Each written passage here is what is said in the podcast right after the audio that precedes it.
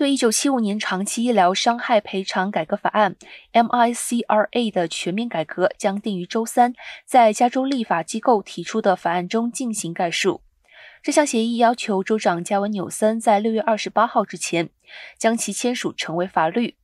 加州医疗事故案件的现金支付将会是50年来首次增加，以避免在11月投票时引发激烈争议。